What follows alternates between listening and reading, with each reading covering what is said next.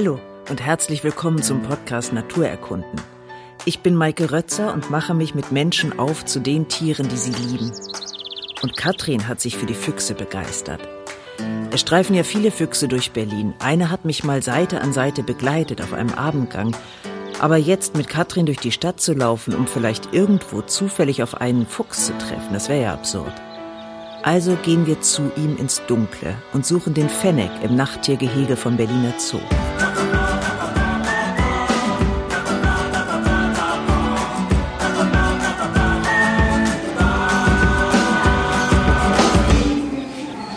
Ich entdecke den Wüstenfuchs noch nicht. Das ist aber so eine typische Frage für einen Fuchs. Ne? Wo ist er? er ist natürlich nicht da. Erstmal. Aber es gibt hier welche. Ich habe sie schon gesehen. Also der Wüstenfuchs ist ein Nachttier oder sind alle Füchse Nachttiere? Eigentlich sind alle Füchse nachtaktive Tiere, außer die, die in die Städte eingewandert sind. Da verändert sich das so langsam. Also im Wald oder in der freien Natur ist der Fuchs auf jeden Fall ein nachtaktives Tier, aber in den Städten, wo er keine Feinde hat und genug zu fressen und auch gar nicht nachts jagen muss, ist er auch äh, tagsüber unterwegs. Da ist er doch. Wo ist er? Da. Ah. Das ist er doch, oder? Die Ohren, die kenne ich doch. ist der nicht schön? Hat er seine Bauten im Sand?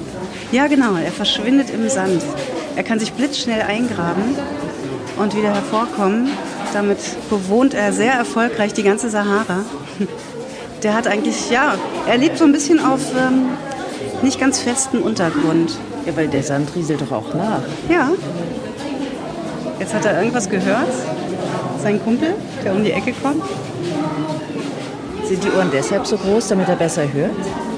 Nee, er schwitzt über die Ohren. Das ist eigentlich ganz lustig. Also je heißer es ist bei den Füchsen, desto größer sind die Ohren. Der Polarfuchs zum Beispiel hat ganz kleine Ohren. Aber der Fennec hat sehr, sehr große Ohren, weil er darüber eben seinen Wasserhaushalt regelt im Körper. Man denkt, ja, das, das sieht so ein bisschen aus wie so Radargeräte oder so, ne? so riesige Lauscher, vielleicht wie bei einem Esel, aber nee, es hat nichts mit Hören zu tun. Ich meine, Füchse haben besonders gute Sinne und sicherlich hört der Wüstenfuchs auch sehr, sehr gut. Aber diese Ohren, diese seltsamen dreieckigen Ohren, die sind per se zum Schwitzen da. Der ist aber auch sehr viel kleiner als unser roter Fuchs. Ja, er ist winzig. Je heißer es ist, das ist auch so eine Faustformel eigentlich, je heißer es ist, desto kleiner sind die Füchse. Oder überhaupt die Tiere. Zumindest diese kleinen Feldtiere. Der hat auch interessanterweise ganz andere Augen als der normale Fuchs. Also er hat nicht diese Katzenaugen, sondern er hat runde Pupillen und dann hat er so eine ganz hübsche Gesichtszeichnung. Er sieht immer so aus, als ob er ein bisschen, als ob er so lacht, so bis zu den Ohren. Sehr, sehr hübsch. Ich glaube, er ist auch für Kinder eigentlich der, der süßeste Fuchs. Ich denke, er ist auch der Fuchs, der beim kleinen Prinzen, der ist, der mit dem Prinz spricht, der ihm in der Sahara begegnet der, der gezähmt werden genau. möchte. Der gezähmte Fuchs müsste eigentlich so ein kleiner Fennec gewesen sein. Kann man denn Füchse zähmen? Mm, nein. es ist tatsächlich so, es gibt Bestrebungen, Füchse zu zähmen, auch als Haustiere. Es gibt seit den 50er Jahren in Nordsibirien so eine Station, wo man versucht, Füchse zu Haustieren zu verwandeln, also zu domestizieren. Und das jetzt wirklich schon seit, seit Jahrzehnten. Und die Füchse, die verändern sich. Also je braver sie sind, je gezähmter sie sind, desto schlappohriger werden sie, desto weniger rot ist ihr Fell. Die kriegen also so Blässen zum Beispiel. Man könnte fast sagen, das Zähmen oder versucht sie zu zähmen, wäscht ihr Fell aus. Aber sie werden zum Beispiel nie stubenrein. Man kriegt einen Fuchs nie dazu, stubenrein zu sein. Er fühlt sich auch einfach in Gefangenschaft nicht wohl oder in einem Haus nicht wohl. Also insgesamt, nee, Füchse kann man nicht zähmen. Aber kann man sie züchten? Ja, das schon. Also es gibt ja in Japan zum Beispiel so Fuchsstationen und auch so Streichelzoos mit Füchsen. Da vermehren die sich schon. Und was man da versucht in Sibirien ist, dass man eben die, die freundlichsten, bravsten eines äh, Wurfes wiederum mit anderen zu paaren und es klappt. Aber wie gesagt, auf Kosten der schönen roten Farbe und auf Kosten dieser lustigen stehenden Ohren, der, der Fuchs verändert sich. Aber Interessant, dass die Ohren schlapp werden. Ja. Ja, und dass sie tatsächlich so Blässen kriegen, dass sie weniger rot werden, dass sie irgendwie unscheinbarer werden. Ich glaube ja, dass der Fuchs auch deshalb so ein scheues Tier ist, weil er so auffällig ist und weil er so, ja, weil er einfach ein Ereignis ist in der Natur. Und diese Geste des Ereignishaften musste immer einhergehen mit einem Verstecken. Und deshalb ist er auch immer weg, wenn man ihn versucht zu suchen. Also wir sind ja hier in dieses Nachttiergehege gegangen und haben den Fennec gesucht und tatsächlich, da war die Frage, ja, wo ist er denn? Und das ist so eine typische Fuchsfrage. Ja, wo ist er denn? Er ist eigentlich nicht da, wenn man ihn, wenn man ihn sucht, sondern er kommt auf einen zu, wenn man ihn nicht erwartet. Es gibt so einen sehr berühmten Fuchsforscher, David MacDonald, der in den 70er Jahren so, also der Wegbereiter der Fuchsforschung ist. Der hat sich dieses Forschungsgebiet gesucht und hat dann erstmal festgestellt, dass sein Forschungsgegenstand nicht da ist. Also er ist dann nur mit Telemetrie hinterhergekommen, dem Fuchs hinterher und auf die Spur gekommen, weil der Fuchs sich so gut verstecken kann. Haben denn die Füchse sonst große Reviere? Die haben sehr große Reviere, ja. Und interessanterweise sind sie im Wald meistens allein unterwegs. Also da gibt es einen Fuchs, der hat ein Revier. Mm, und wenn die in die Stadt kommen, fangen sie an, so Verbünde zu bilden. Da gibt es genug Nahrung, da gibt es wenig mm, Gefahren. Es gibt natürlich keine Jäger, es gibt da höchstens Autos, keine wirklichen Tiere, die ihnen gefährlich werden können. Der Mensch kann ihnen nicht gefährlich oder wird ihnen nicht gefährlich. Und da fangen sie an, so in Familien zu funktionieren interessanterweise. Also und kleine Reviere zu haben, weil einfach genug Essen da ist. Das heißt, sonst lebt er nicht im Verbund, sondern... Ja, der, der Fuchs ist ein Einzelgänger oder eine Einzelgängerin, weil er relativ viel Nahrung braucht und es wäre einfach nicht so effizient, wenn man zu dritt oder zu viert unterwegs ist. Ja. Es gibt Standfüchse, Ranzfüchse und Wanderfüchse. Also die Standfüchse sind die, die ihr Revier haben, die auch immer da bleiben. Das sind meistens die Weibchen. Die haben so ihren Bau und die warten zum Beispiel darauf, dass die Ranzfüchse vorbeikommen. Das sind vor allem die männlichen Füchse, die ausziehen und versuchen, ein Weibchen zu finden. Die paaren sich mit dem Weibchen, bleiben eine kurze Zeit bei den Kleinen und äh, verschwinden dann wieder und ziehen weiter. Und dann gibt es die, die Wanderfüchse, die sind eigentlich immer unterwegs. Also die, wenn sie den Bau verlassen, äh, ihrer Mutter, der Fee, sind die dann so ab August, September immer unterwegs und haben eigentlich gar kein definiertes Revier, sondern ja, wandern, Wanderfüchse. Und die anderen markieren aber ihr Revier?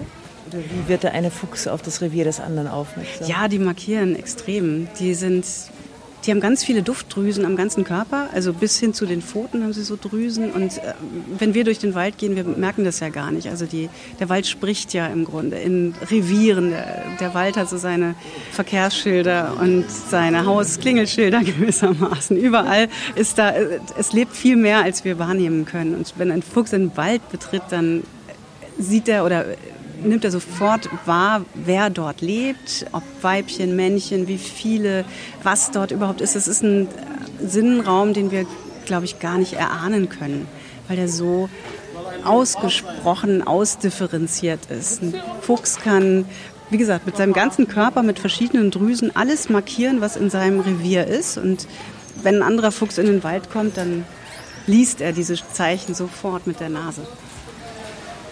Es gibt ja die Tiere, die hier quasi hinter Gitter gehalten werden oder gehalten werden, die, die gepflegt werden, sagen wir mal so. Es gibt einmal die, aber dann gibt es ja die Tiere, die im Zoo sind, ohne dass wir sie sehen und die der Zoo auch eigentlich gar nicht haben möchte. Zum Beispiel Füchse.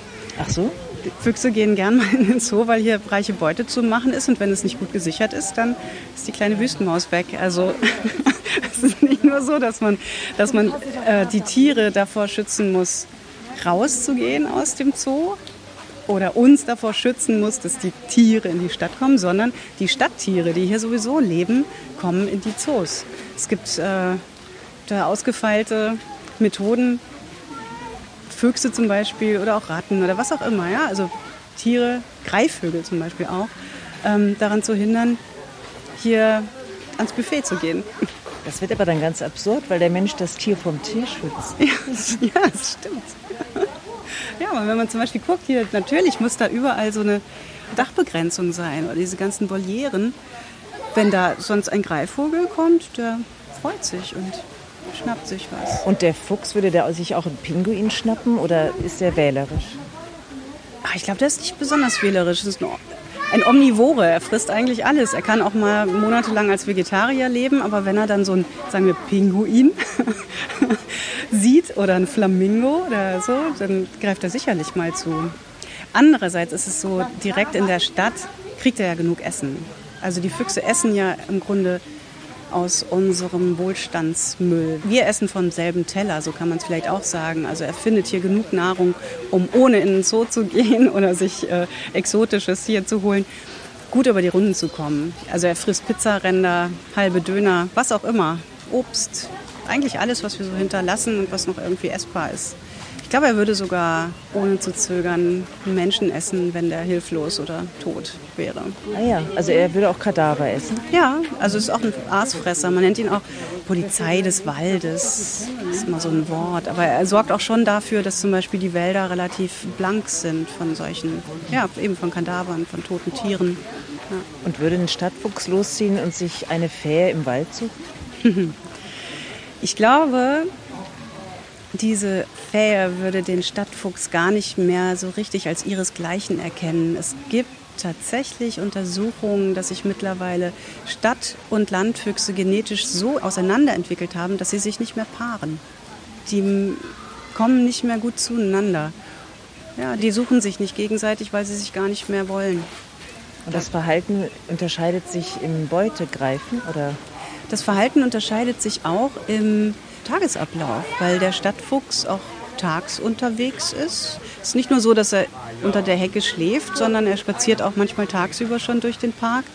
Das würde ein Waldfuchs nie machen, der nachtaktiv ist und auf Beutefang geht. Der würde tagsüber sich überhaupt nicht blicken lassen und ist sowieso per se um einiges scheuer als der Stadtfuchs. Also im Wald sieht man den Fuchs nicht. Ich weiß nicht, wie es Ihnen geht. Haben Sie schon mal einen Fuchs im Wald gesehen, in freier Wildbahn? Im Moor, weiß ich nicht. Ja? Mhm. Aber das sind dann auch wirklich sehr besondere Ereignisse, die man vielleicht einmal im Leben hat oder wenn man zur Jagd geht oder sich mal auf den Hochstand setzt und drei Stunden lang die Natur vergessen lässt, dass man da ist, dann kann es passieren, dass die Füchse rauskommen. Aber ansonsten in freier Natur ist es absolut selten, dass ein Fuchs auftaucht. Aber die werden ja gejagt oder wurden gejagt. Die Füchse, ja, die werden extrem bejagt. Das ist das Tier, was ähm, am meisten bejagt wird in Deutschland. Deutschland ist auch Jagdweltmeister, was Füchse betrifft, unrühmlicherweise. Es werden im Jahr knapp eine halbe Million Füchse. Eine halbe der, Million? Ja, der Natur entnommen. 500.000 Füchse. Das ist eine Menge und daran kann man auch sehen, wie viele Füchse es gibt. Man weiß gar nicht, wie viele Füchse mit uns leben, unter uns, ähm, in der Natur leben. Man weiß es tatsächlich nicht. Man kann ihn im Grunde auch erst zählen, wenn er tot ist. Man kann ganz schwer Erhebungen machen über ein Tier, was nicht da ist oder was, was den Willen hat, nicht da zu sein und sich kontinuierlich versteckt. Aber der Fuchs, ähm, wo ist er denn dann tagsüber? Wo versteckt er sich? Also im Wald ist er gerne in seinem Bau, wobei sein Bau auch eine, eigentlich eine interessante Formulierung ist, weil er ist jemand, der gerne Baue besetzt. Also wenn da so ein Dachs sich so richtig schön abgerackert hat und sein, seine Höhle gebaut, äh, sein, seine Kessel und seine Gänge und so, dann kommt der Fuchs gerne, setzt sich da rein. Es passiert auch sehr oft, dass sie dann zusammen in einem Bau leben, also dass der Dachs seine Ecke hat, der Fuchs seine Ecke. Ähm, der, wie kriegt der Fuchs den Dachs daraus? Indem er alles vermüllt. Also der Fuchs ist auch so ein Messi. Ach so. Ja, der gerne mal irgendwie alte Knochen anschleppt. Und man kann Fuchsbauer auch ziemlich gut daran erkennen, dass Müll vorne dran liegt und dass er wirklich sehr unaufgeräumt ist. Und ein Dachs ist ganz anders, ist so ein freundlicher Hausmeister, der seinen Bau sehr sauber hält und durch diese Vermüllung ähm, lässt er den Dachs so ein bisschen in eine andere Ecke wandern. Aber die leben gerne mal gemeinsam in einem Bau in verschiedenen Kesseln, also quasi WG. Ne? Der eine hat da seine Höhle, seinen Kessel und der andere da. Aber der Fuchs besetzt gerne Häuser. Und Häuser bedeutet auch so, ja, unter einer Veranda ist er gerne, in irgendeinem Schrebergarten. Er ist gerne in so einem, in einem Blumenbeet, auf einem Friedhof, in irgendeinem Schuppen, wie auch immer. Also er sucht sich Stellen, die möglichst, möglichst wenig begangen sind. Er kann aber auch und das ist verrückt. Er kann seine Ohren so weit zumachen, dass er innerhalb einer vierspurigen Straße, einem Grünstreifen dazwischen, problemlos schlafen kann. Also trotz der empfindlichen Ohren. Also trotz ja, ja, trotz der empfindlichen Ohren. Er kann diesen, diesen Sinn anscheinend irgendwie ausschalten. Es wurden eben schon Füchse beobachtet, die inmitten von wirklich vierspurigen Schnellbahnen geschlafen haben, während, während da tagsüber der Verkehr war. Ja. Und die Fähe bleibt immer im Bau und wartet dort auf den Fuchs oder verlässt sie den auch zu, zur Jagd? Ja, die geht auch nachts raus. Die ist, ah, ja. unter, die ist auch unterwegs. Bloß dann, wenn die Kleinen kommen, ist sie eine Zeit lang im Bau. Und das ist auch der Moment, wo der Rüde eingreift äh, in die Versorgung und Nahrung bringt. Mm, das macht er aber nur für ein paar Wochen, dann ist er wieder weg und sie muss dann los und für die Kleinen sorgen. Also wenn man zum Beispiel im Frühsommer oder im Spätfrühling so einen ganz zerzausten, dünnen, äh, vielleicht auch ein bisschen ausgefransten Fuchs sieht, dann kann man sich ziemlich sicher sein, das ist eine Fähe, die gerade ihre Jungen bekommen hat und versucht, denen Nahrung zu geben, also sie zu säugen und dann aber auch Stunden, Stunden, Stunden unterwegs ist, um Futter ranzuschaffen für die Kleinen. Also sie ist schlichtweg erschöpft. Absolut, mhm. ja. Wie viele Junge bekommt sie denn? Auch ein interessanter Punkt, ganz unterschiedlich. Also wenn der Jagddruck, wie man sagt, nicht allzu hoch ist, dann sind es vielleicht zwei, drei. Aber der Fuchs ist ein Tier, was seine Nachkommenschaft ähm, regeln kann, regulieren kann. Also wenn so eine Füchsin merkt, eine Fee merkt, dass ihre Nachkommen nicht überleben oder wenige ihre Nachkommen überleben, kann sie im nächsten Jahr ihre Nachkommenschaft hochsetzen. Also sie kann dann fünf oder sechs Junge bekommen. Dementsprechend ist es auch schwierig, den Fuchs zu bejagen, um ihn zu dezimieren, weil er dann einfach mehr wird. Ah ja, das ist wie so eine Hydra, dass man einen Fuchs umbringt und dann kommen mehrere nach. Genau, zwei weg, sechs dafür da. So ungefähr. Ist ja auch irgendwie was Anarchisches, oder? Ich mhm, finde das eigentlich ganz gut. Das gefällt mir. So könnt ihr mir nicht kommen. genau. Aber nochmal, das hatte ich eben ja schon gefragt, aber warum wird er denn bejagt, der Fuchs? Ist er so schädlich oder ist er eine Trophäe? Ich er ist eigentlich wieder alles. Also zum einen ist es so, dass er für einen Schädling gehalten wird in dem Moment, wo die Diskussion um Tollwut, Fuchsbandwurm, also diese Krankheiten auftaucht, wobei es die Tollwut eigentlich unter Füchsen nicht mehr gibt äh, hierzulande. Und Fuchsbandwurm ist auch nochmal eine ganz andere Geschichte, die auch viel ungefährlicher ist, als man, ich glaube, uns Kindern allen mal weiß machen wollte, von wegen esst keine Beeren, die irgendwie unten wachsen, da kann der Fuchsbandwurm dran sein. Das also, sage ich meinen heute noch. Ist das Quatsch? also ich glaube, die Wahrscheinlichkeit von einem Hund einen Fuchsbandwurm zu kriegen oder von einer Katze, die nicht gut entwurmt ist, ist äh, um einiges höher, als wenn man im Wald ist, wo ein Fuchs ein Riesenrevier hat und dort, dort durch die Büsche streicht. Mhm. Ja. Also das ist das eine, Schädling, das ist aber nicht der Hauptgrund, weshalb er bejagt wird. Es ist heute so, dass der Fuchs, er wird vor allem bejagt, um das Gleichgewicht des Waldes, was ja sowieso gestört ist, äh, das Gleichgewicht der Natur so weit herzustellen, dass die Bodenbrüter, die er wiederum bejagt, überleben können. Also das hat was mit der extensiven Landwirtschaft zu tun, dass immer weniger Bodenbrüter gute Verstecke finden und der Fuchs halt immer mehr Bodenbrüter auf seinem Speiseplan haben kann. Und unter anderem deshalb ist der Jäger daran interessiert oder der, derjenige, dem ein Wald oder eine Landwirtschaft gehört, daran interessiert, dass der Fuchs dezimiert wird, bejagt wird, sodass der, dieses Gleichgewicht, was es ja eigentlich sowieso nicht mehr ist, es gibt ja kein natürliches Gleichgewicht mehr, dass das erhalten bleibt. Das ist eigentlich der, der eine, der große Grund. Dann gibt es natürlich noch so einen Schädlings, naja, also Schädlingsgrund vielleicht kann man es so sagen. Also man möchte auch nicht so viele Füchse da haben, weil Füchse auch Tiere sind, die Krankheiten mit sich rumtragen. Also Reude zum Beispiel oder Fuchsbandwurm, obwohl es den wahrscheinlich unter Katzen und Hunden viel mehr gibt als unter Füchsen mittlerweile.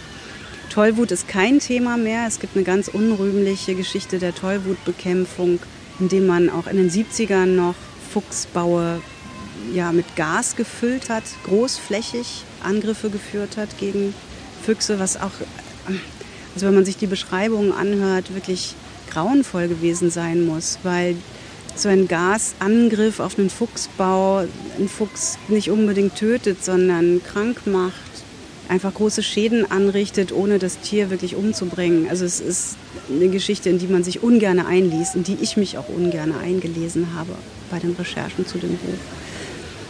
Es gibt aber auch unter Jägern da ganz unterschiedliche Herangehensweisen. Es gibt Jäger, die sagen, der Fuchs muss überhaupt nicht bejagt werden. Der regelt sich schon von selbst. Also er reguliert seine Population schon von selbst. Und dann gibt es Jäger, die sagen, nein, der Fuchs muss auf jeden Fall bejagt werden, um eben jenes nicht mehr existente Gleichgewicht zumindest so ein bisschen äh, pro forma beizubehalten.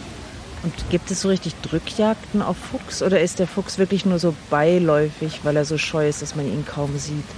Es gibt Treibjagden tatsächlich, bei denen auch Füchse erlegt werden. Also die, die Treibjagd ist was, was großflächig und überall stattfindet, auch in Deutschland. Es ist mittlerweile so, dass die Parforce-Jagd in England zum Beispiel verboten ist. Das ist diese klassische, die kennt man ja aus dem Fernsehen, aus Filmen, also diese, diese Jagd mit Hunden und mit Pferden und so diese englischen Jagdgesellschaften, die wurden mit dem, ich glaube es hieß Hunting Act vor ein paar Jahren verboten, gibt es aber immer noch. Also es gibt immer noch Parforce-Jagden in England. Gerade so um Weihnachten rum zieht man so als Engländer, als traditionsbewusster Engländer gerne mal so ins Feld gegen das Tier. Auch das ist was, worin ich mich nicht gerne umgetan habe in diesen Beschreibungen dieser Jagd, wo dann vorher zum Beispiel Baustopfer unterwegs sind, die die Baue der Füchse verstopfen, damit die nicht unter Tage gehen können und sich verstecken können. Und es gibt so kann man sich bei YouTube angucken, so Videos äh, aus den 50ern, 60ern, so, wo Kamerateams mal mitgegangen sind und dann am Ende irgendwie der, der blutige Fuchskopf im, im Hundemaul hing. Also keine, wirklich gar keine schönen Bilder. Aber das Image vom Fuchs ist ja ganz anders als das des Wolfes zum Beispiel. Also er steht ja für etwas anderes beim Menschen, oder? Da könnte ich jetzt ganz viel antworten, wofür er ja, steht. Gerne. ja, also was die Jagd betrifft, ist natürlich so. Der, der Fuchs ist jetzt nicht das Tier, was ganze Schafherden reißt und was äh, vielleicht auch sogar dem Menschen gefährlich werden kann, was so, eine, so ein wildes, böses Tier ist. Der Wolf hat ja ganz klassisch so ein, so ein böses Image, ja, auch im Märchen, der böse Wolf, Rotkäppchen etc. Der Fuchs ist eher so der, der in der Fabel auftaucht und in dem sich der Mensch auch ein bisschen wiedererkennt, in so einer sprichwörtlichen Fuchsschleue, in vielleicht auch dem dramatischen Auftritt des Fuchses. Der Fuchs ist auch viel geheimnisvoller als der Wolf. Der Wolf ist ja da, der wohnt nicht unter der Erde, der, äh, den sieht man einfach in der Landschaft. Und der Fuchs, der ist gerne mal in seinem Bau.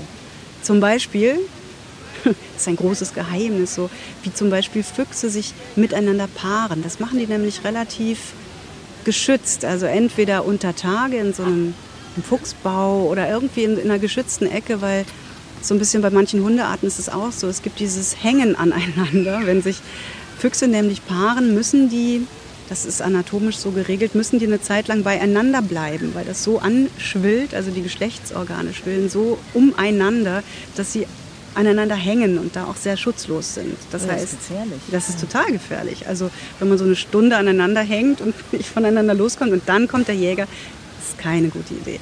Das heißt, der Fuchs macht es eher im Verborgenen und auch gerne eben im Fuchsbau. Und es gibt so Schriften aus dem 19. Jahrhundert oder Anfang 20. Jahrhundert, wo Jäger beschreiben, dass der Fuchs ah, wahrscheinlich ganz schlimme Dinge tut. Also mega promisk da in seinem Bau. Eine Fee, ganz viele Rüden, was auch immer. Es wurden Geschichten gesponnen darüber, wie der Fuchs sich vermehrt und wie er so Liebesspiele in seinem Bau betreibt. Das kann man sich gar nicht vorstellen. Das ist wirklich lustig. Es hat aber wirklich was damit zu tun, dass man es sehr selten sieht, sich paarende Füchse. Das heißt, er ist auch so sexuell konnotiert. Ja, also sexuell konnotiert sicherlich aufgrund dieser Unsichtbarkeit, weil man alles Mögliche reingeheimnissen kann. Dann aber auch dadurch, dass ja, so ein, so ein Pelz hat ja auch was sehr Lebendiges oder Verlebendigendes. Es hat ja so ein, ist ein erotisches Material irgendwie. Also im Pelz kann man sich gut die schöne Frau vorstellen, die drunter steckt. Ähm, es gibt diese verrückte Szene bei Leopold von Sacher-Masoch in der Venus im Pelz, wo er so in, einer, in einem Park geht und dann sieht er plötzlich so eine Statue, die einen Pelz um hat und sofort verlebendigt sich diese Figur, diese nackte Statue für ihn. Es, nachher kommt er drauf, das ist ein Scherz gewesen von der Frau, die diese Statue einfach einen Pelz umgehängt hat, um ihn so ein bisschen zu necken. Aber Pelz hat auch immer was von, oder gerade Fuchspelz in seiner Röte, in seiner Auffälligkeit, hat immer was von Anziehung, sexueller Anziehung. Es ist weich, es flirrt so ein bisschen, es macht Totes auch lebendig. Und das ist nicht nur in unserer Kultur so, sondern vor allem in der japanischen, asiatischen Kultur. Also die Fuchsgeister, diese Kitsunes, die sind immer auch mit Erotik und Verführung und Macht konnotiert gewesen, schon seit immer und bis heute. Also der Fuchs hat in der japanischen Kultur nochmal eine außerordentliche Stellung?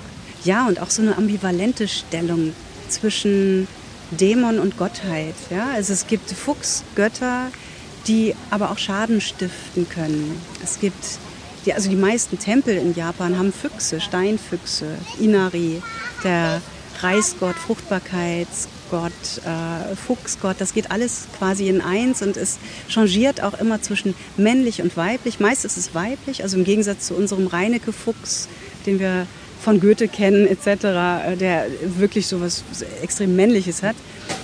Es ist in der japanischen Kultur so, dass der Fuchs eher eine, eine weibliche Form hat die zwar verschwimmen kann, die aber immer was damit zu tun hat, ähm, potenziell gefährlich zu sein, für den Mann gefährlich zu sein, in ihn hineinzuschlüpfen, ihn zu verwandeln. Es gibt auch diese Fuchsgeister, diese Füchse, die sich zu Frauen verwandeln und auch jahrelang neben einem Mann leben können, ohne dass der das weiß, dass er quasi einer Füchsin verfallen ist und die sich dann durch irgendeinen Zufall, durch, durch irgendetwas wieder zurückverwandeln. Ist der Fuchs denn weltweit verbreitet und dort auch in den Kulturen präsent?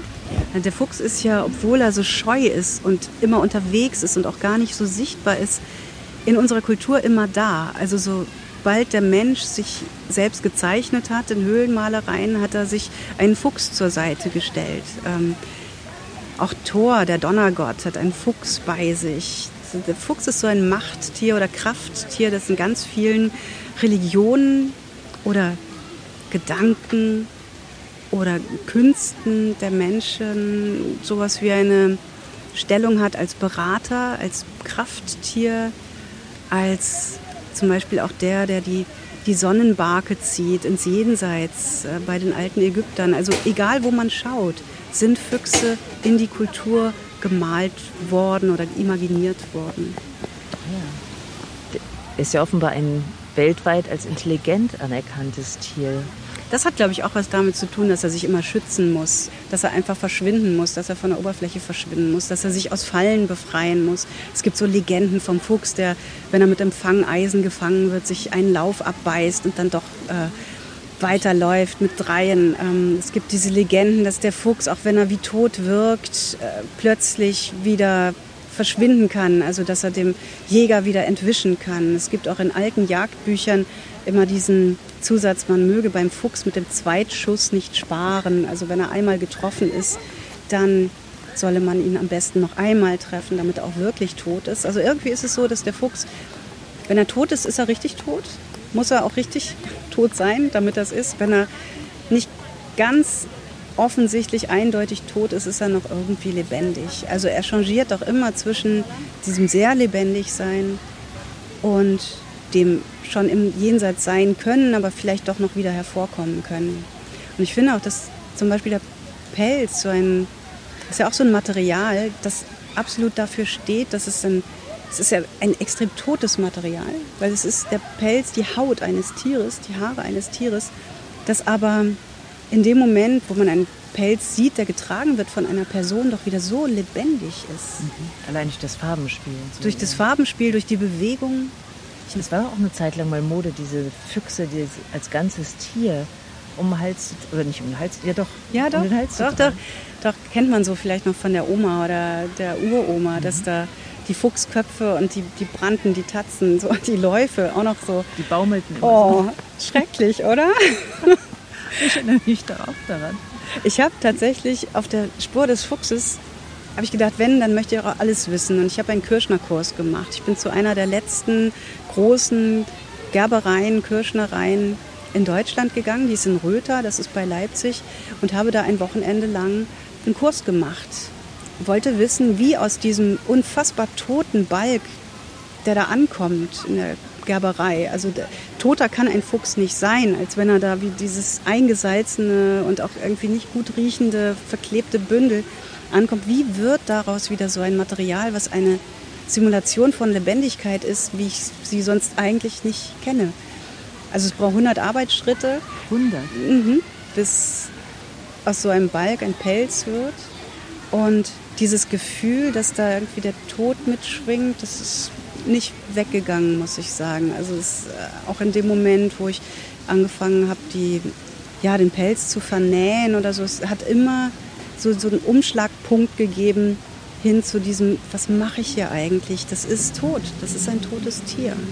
Und dann wieder dieses Anfassen und denken, mein Gott, ist das schön, ist das weich. Ich glaube, das ruft solche alten Erinnerungen hervor an, an Wärme, an Gehaltensein, an mit Weichheit konfrontiert sein. Also quasi Erinnerungen an den Anfang des Lebens und dann aber auch immer wieder dieses, der Tod ist dabei, also das Ende, was dann zusammenkommt. Das ist ein ganz seltsamer, auch ähm, verstörender Kreislauf. Also ich muss sagen, als ich nach Hause kam aus dieser Pelzwerkstatt, und mich hat es auch nicht wieder losgelassen. Ich habe tagelang von toten Füchsen geträumt und von Tod und es ist auch ein ganz seltsamer Geruch, der da in der Luft hängt. So ein bisschen nach Marzipan, so süßlich, ein bisschen nach Salpeter. Ganz schwer zu beschreiben, aber sehr eindrucksvoll. Weil die Felder in Bottichen eingeweicht werden oder warum riecht es da so? Oder ist das Fell selbst? Ich glaube, es ist alles in allem. Mhm. So, auch die, eben das tote Tier, was da ist, dann diese Säure, also Fuchspelze kommen in Ameisensäure oder so eine Lauge mit Ameisensäure. Ich meine, nasse Haare riechen ja auch irgendwie. Ne? Also es ist ein, ein, Geruch, den man, den man nicht so schnell wieder aus der Nase kriegt. Und ein anderer Geruch als der Fuchsgeruch per se. Ein Fuchs riecht nicht gut übrigens. Ich weiß nicht, haben Sie mal einen Fuchs gerochen? Ich finde, wenn man durch die Stadt geht, riecht man manchmal und weiß, hier war ein Fuchs ja, oder ja, hier ja. ist einer. Das ist sehr präsent. Mhm. Nicht besonders angenehm. Ich meine, es gibt Leute, die diesen Geruch sehr lieben. Es gibt Fuchsforscher, die quasi äh, süchtig sind danach, aber ich habe mich nie wirklich damit angefreundet. Das ist ein Geruch, den man als Geruch vielleicht gar nicht beschreiben kann, sondern eher als Farbe. Also ich habe da immer so eine Assoziation von Orange, so stechendem Orange mit so ein bisschen, ja, bräunlichem dazwischen. Es ist, irgendjemand meinte mal, es ist wie eine frisch geöffnete Dose Nescafé. Auch nicht so ganz angenehm, nee, oder? also eben stechend. Und das ist ein Geruch, den man auch eigentlich nicht wieder vergisst. Ich merke es, wenn ich zum Beispiel mit dem Auto fahre, wirklich geschlossenes Auto über eine Landstraße und da liegt ein toter Fuchs. Ich rieche das. Bevor ich den sehe, rieche ich, mh, hm, hier liegt ein Fuchs, mhm. den es erwischt hat. Aber gegessen wurde der Fuchs nie? Doch, es gibt Fuchsrezepte. Ich, also ich würde einen Fuchs nie essen. Aber es gibt auch heute noch Leute, die Fuchs zubereiten. Ich habe ein bisschen recherchiert und bin auf einen Mann gestoßen, der sich in England vor allem von Roadkills ernährt, also Tiere, die er am Straßenrand findet. Und der isst so zweimal im Monat auch Fuchs. Das wird da bei ihm zu Bolognese und Lasagne und er hat da auch ziemlich genau beschrieben, wie es schmeckt und wie es aussieht. Es ist halt ein, ein Fleisch, was ähm, ein bisschen nach Schwein schmeckt, aber doch irgendwie so eine nussige, salzige Note hat. Ich kann das jetzt auch wirklich nur wiedergeben, das, was ich gelesen habe. Ähm, was aber zubereitet ganz okay ist. So, jetzt kommt hier der, jetzt kommt der Zoo Berlin mit seinem Zebrafahrzeug. Aber ich finde ebenso wenig gut getarnt wie, der, wie das Zebrafahrzeug ist ja eigentlich der Fuchs mit seiner roten Farbe im Wald. Wenn er so scheu ist, wundert mich eigentlich, ähm, dass er so eine auffällige Farbe hat. Ja, ne? Wie ist er mit dieser Farbe so weit gekommen? Interessanterweise sieht der Fuchs selber sich nicht als rot. Also der Fuchs hat genau wie die meisten wildlebenden Säugetiere eine rot-grün-gelb-Schwäche. Also er kann Rot nicht erkennen. Ach so? Ja.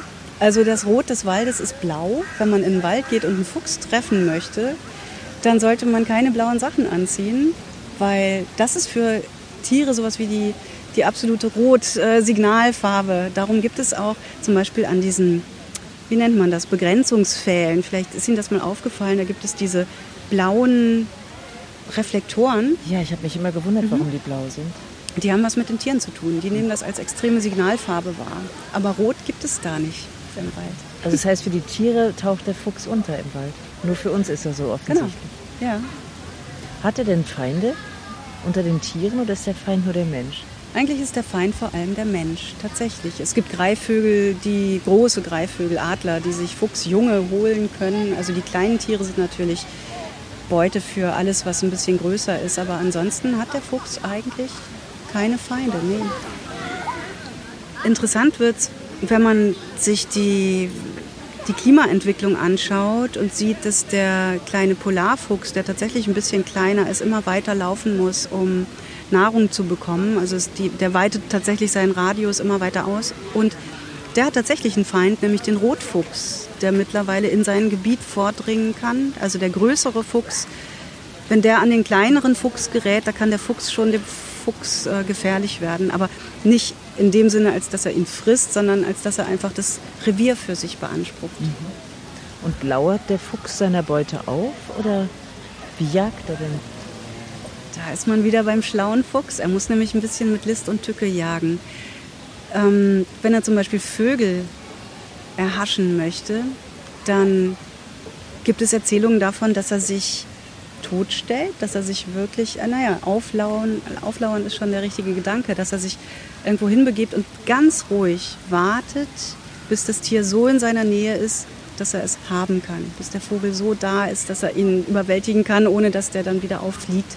Und beim Hasen, beim Kaninchen ist es ähnlich. Der Fuchs muss sich sehr still verhalten, weil eigentlich so ein Hase, Kaninchen ist viel zu schnell für ihn. Also jagen im Sinne von schnell sein kann der Fuchs überhaupt nicht. Er muss so ein bisschen, bisschen um die Ecke kommen mit seinem eigenen Jagen, damit er seine Beute bekommt. Aber er isst auch tatsächlich gerne Beeren, das was wächst, ähm, Eier von Bodenbrütern, Bodenbrüter, die er überrascht. Ähm, Aas, also Tiere, die verenden, die sind ein sehr willkommenes Fuchsfressen. Aber Sie sind ja sichtlich begeistert vom Fuchs, von seiner Listigkeit. Ist das von Kindheitstagen an so? Ich bin ja auf dem Dorf groß geworden und da ist der Fuchs eigentlich das, was er da allen ist, Teil des Systems. Ja, da ist er im Grunde gar nicht so präsent als schönes Tier oder listiges Tier, sondern als Gefahr für die Hühner. Man muss also immer schön den Hühnerstall zumachen als ausgestopft in irgendwelchen äh, Lindenkrug, Eckkneipen, wie auch immer. Oder äh, Jagdmuseen zum Beispiel. Oder eben als Jagdbeute. Es ist kein Tier, was so äh, wie Schmetterlinge oder niedliche Hasen oder so, was so Begeisterungsstürme beim Kind hervorgerufen hat, sondern zu mir muss der tatsächlich so Umwege nehmen. Einmal über die Literatur, also Janosch zum Beispiel. Ach, die Kinderliteratur, stimmt. Ja, ich davon. bin natürlich wie, ich glaube, jedes Kind der westdeutschen 70er Jahre mit Janosch groß geworden. Und da gab es den Fuchs. Der war nicht immer nett. Ich glaube, Janosch mag den Fuchs nicht besonders. Der ähm, findet nie eigentlich ein gutes Ende in seinen Büchern. Also einmal das, dann gab es natürlich Nils Holgersson und den alten Smirre, der da auf die Graugänse scharf war und auf Nils insbesondere. Hm, wo gab es noch die Füchse? In dem Märchen auch, ne? Im Märchen, ja, vor allem in Fabeln. Dann im kleinen Prinzen natürlich, der weise kleine Fuchs. So, das war eigentlich mein erster Fuchs, der auf mich zukam. Und dann über einen ganz interessanten Umweg vielleicht, wenn man wie ich so rote oder als Kind noch orangene Haare hat, wird man relativ oft mit so einem kleinen Füchschen gleichgesetzt. Und ich weiß noch sehr genau, unsere Sportlehrerin, Frau Schillen, hat mich irgendwann mal Füchschen getauft, weil ich auch ein bisschen wendiger war, ein bisschen, ein bisschen schneller als die anderen. So im Brennball, im Völkerball war ich immer ziemlich, ziemlich gut, konnte mich gut um die Ecke ähm, um den Ball herummogeln und gut ausweichen. War auch ein bisschen kleiner als die anderen und die hat mich mal Füchschen genannt. Und dieser Name zum Beispiel, der hat sich irgendwie in mein Wappen geschrieben. Es gibt heute noch Leute, die mich Fuchs nennen. Mhm. Kann man gar nichts machen. Aber sonst wird der Fuchs ja auch für den Sparfuchs, der Baufuchs, der. Ja, der schlaue Fuchs, der irgendwie genau weiß, wo er so sein Revier hat und wo er dann noch so ein bisschen drehen kann, damit er ein bisschen mehr bekommt. Also wenn man sich anguckt, was Reineke Fuchs, der goethische Reineke Fuchs, was der so treibt, der macht ja nur schlimme Dinge. Ne? Der führt Tiere an der Nase herum, der, der vergewaltigt, der bestiehlt, der macht die bösesten, wirklich fiesesten Manöver mit den anderen Tieren, kann dann immer, immer wieder am Hofe auftauchen und sagen, ach, war ich gar nicht oder der hat das doch so gewollt und so. Also er kann sich auch gut rausreden. Ich glaube, das hat Goethe auch so am Fuchs fasziniert. Der hat sich ja tatsächlich auch als alten Fuchs inszeniert in seinem Haus am Frauenplan in Weimar. Ich weiß nicht, ob Sie da mal waren, aber das ist ja total verbaut. Das ist wie so ein, im Grunde wie so ein Fuchsbau. Er hat sich auch immer als alten Fuchs oder Dachs in seinem Malepatus inszeniert, Goethe. Man kommt da rein und hat erstmal so eine Freitreppe in ganz klassischem Schrittmaß und kommt dann in ein ganz seltsames Gebäude, das man, so, das man überhaupt nicht mehr verstehen kann. Es gibt so einen großen Raum, das war der Gesellschaftsraum, in dem stand der ewige Tee.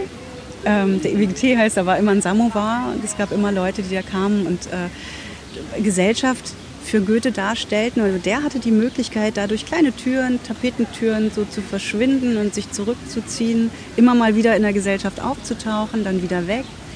Und ich glaube, dieses Moment des Auftauchens in der Gesellschaft sein, aber dann auch immer wieder sich zurückziehen können, verschwinden können, bisschen geheimnisvoll sein, das hat Goethe sehr fasziniert an diesem Tier das er, glaube ich, weniger als Tier, denn als Seelenverwandter wahrgenommen hat.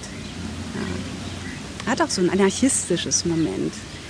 Goethe war, als er den Reinecke zu Ende geschrieben hat, ähm, in Mainz und war als Kriegsbeobachter dort. Er wollte eigentlich gar nicht den Krieg beobachten. Ich glaube, er war da nur so einbestellt als Gesellschafter gewissermaßen. Hatte eigentlich überhaupt keine Lust drauf, musste dorthin und sich das angucken. Und in so einem Moment dann ein Epos zu schreiben, über jemanden, der eigentlich unhöflich, gesellschaftsunfähig und auch immer destruktiv ist, das ist schon ein interessanter Move, oder? Mhm.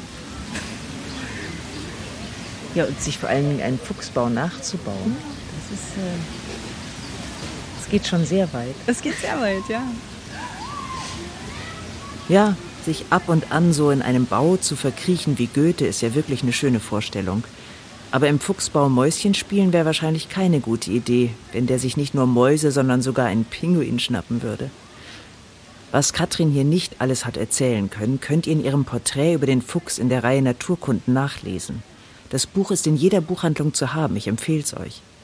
Und wenn euch die Folge gefallen hat, dann lasst uns gerne eine Bewertung da, würde mich freuen. Tschüss.